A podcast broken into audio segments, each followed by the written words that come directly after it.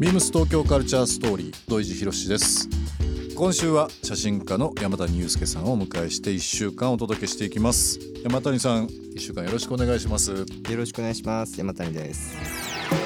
Beams Beams Beams Tokyo Culture Story. Beams Tokyo Culture Story This program is brought to you by Beams. Beams. ありとあらゆるものをミックスして自分たちらしく楽しむ。それぞれの時代を生きる若者たちが形作る東京のカルチャー。Beams 東京カルチャーストーリー。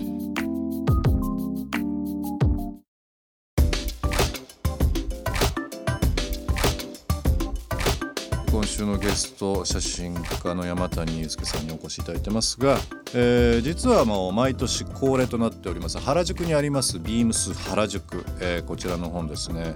まあ、半年に1回かなシーズン頭という初めという部分に毎回プレゼンテーションを、えー、しておりますがいろんな形で山谷さんにも企画を参加いただいております。最近もねはい。今シーズンもそうですけどもね。そうですね、うん、ビームスいろいろとお仕事いただいて、はい、いつも楽しくコラボレーションさせてもらってます。印象的なものを仮に一つなんかこう挙げていただくのであれば何かありますか？一つですか、うん、そうしたらですねリッツオーリーからあの、はい、ビームス40周年の記念本が出た時に、うん、あの撮影を担当させてもらったんですけど、うん、その中であの実は僕土井さんのお家に撮ってるんですよ。ね。はい。何年前だっけ？4年前か。はい。かな？もうでも撮影は多分その前だから5年前ぐらいだった気がするんですよ僕もその当時このラジオも始まってなかったので、うん、さんの存在はあの知らなかったんですね、はいはい、失礼ですが。でその時にこうやっぱビームスの40周年の本だから、うん、やっぱりビームスのもう塊みたいな人がいるから、うん。うん、あのその人のお家でお宅でビームスの塊僕ですか？あのビームスの服を歴代の服とかを着て撮ろうみたいなことに、まあ、なって。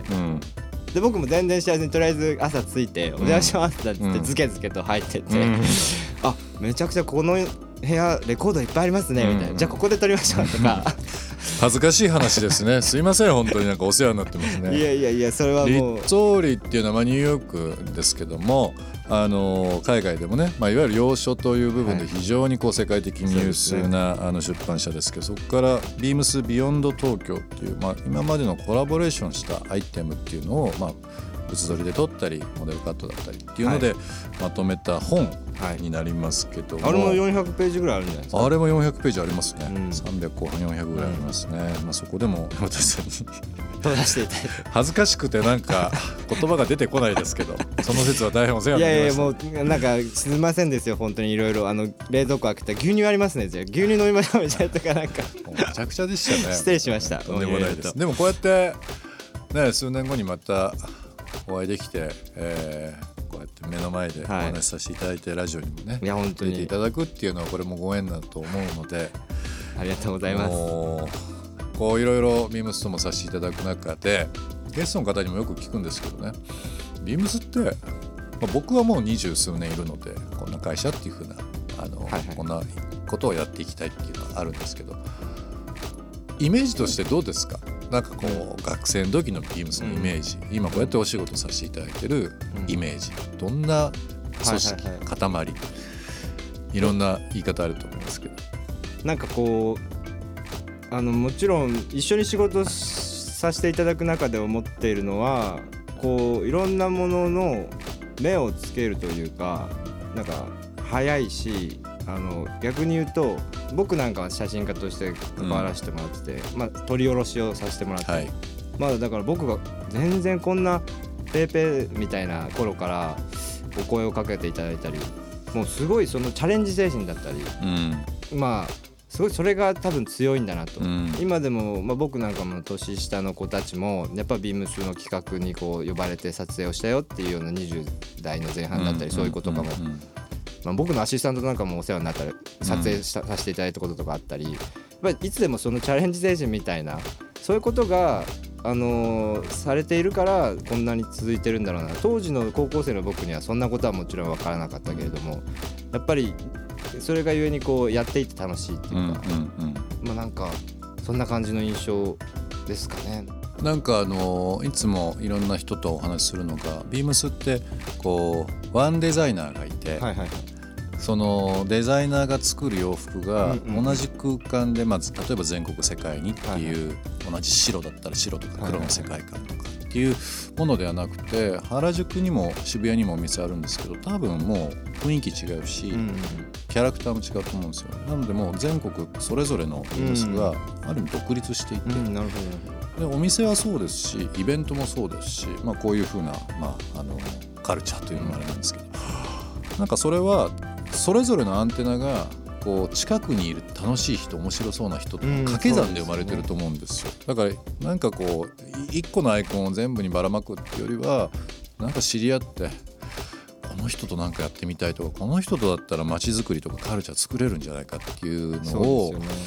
いろんな角度でやってるのがあるのかなって言いながら思いますけどね。うん。確かにこう撮影で依頼していただく以外にもやっぱり B ギャラリーだったりあはい。あのカルチャートだったりいろんな分野でそれぞれお世話になってる人がいるんで一つのビームスですけど 全然違う全然違うこキャラクターとかあねのあのその通りなんですよね、うん。それは面白いです本当にそうですね。だから本当あのまあこういうゲストに来ていただく方ビームスとの関わりはもちろんそうですけども今後やってみたいこととかね、あの挑戦してみたいことっていうのもこのラジオで話してそれが形になることも多々あったりとかするなので、るほどなるほまあ、月曜日からいろいろお話しさせていただいてますけど山谷さんとはちょっとその次のカルチャーの仕掛けっていうのはねいろいろやっていきたいし。どビームスが今僕あの家作るのすごいちょっと興味があってそれ聞きましたそよこをちょっとじゃあサポートして。家づくり。はあ。家づくりが最近気になるっていうのを、あのちょっと事前に伺ってますけど、はい。大阪にあるトラック、えーの本あとはデンマークコペンハーゲンのクリスチャニアの住宅本。これたまたまなんですけど、はい。僕大阪住んでてはい以前ですね。もう二十数年前ですけど、トラックの木瀬さんというオーナーがいらっしゃいますけどすごく、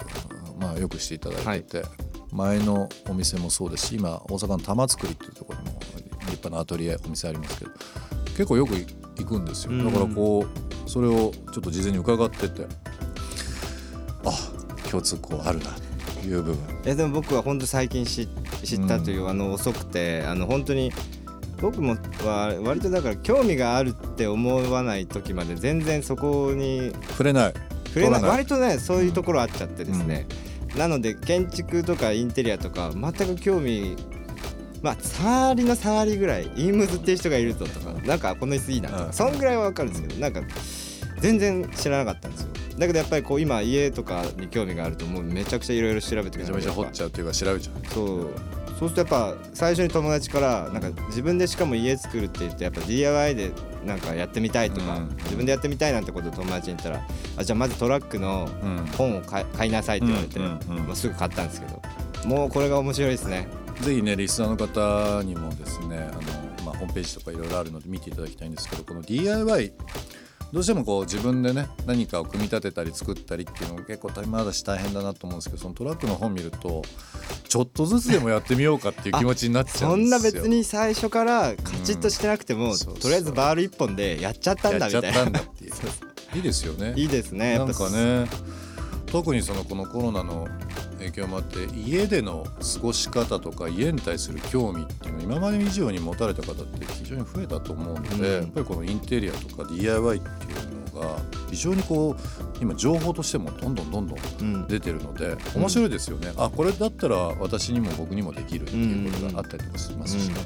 あとトラックは僕は本当に大好きなあの定番のソファねあのそうです。かっこいいですよね。うんありますけどあれも昔から好きだったりしますし。あとうんコペンハーゲンのクリスタニア。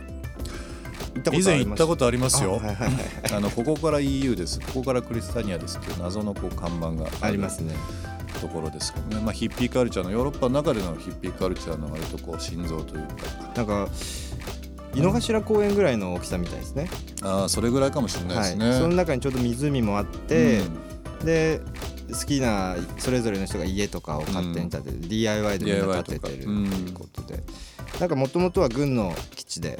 なんかそうです。はい。あの冷戦の時もそうですけども第二次世界大戦前の時にねずっと軍の施設として作られてそこがまあ戦後いわゆるヒッピーというか、うん。そういった自由主義の方々が住み始めたっていうのが一そう個の70年代みたいですけどね。そうですね。でそれで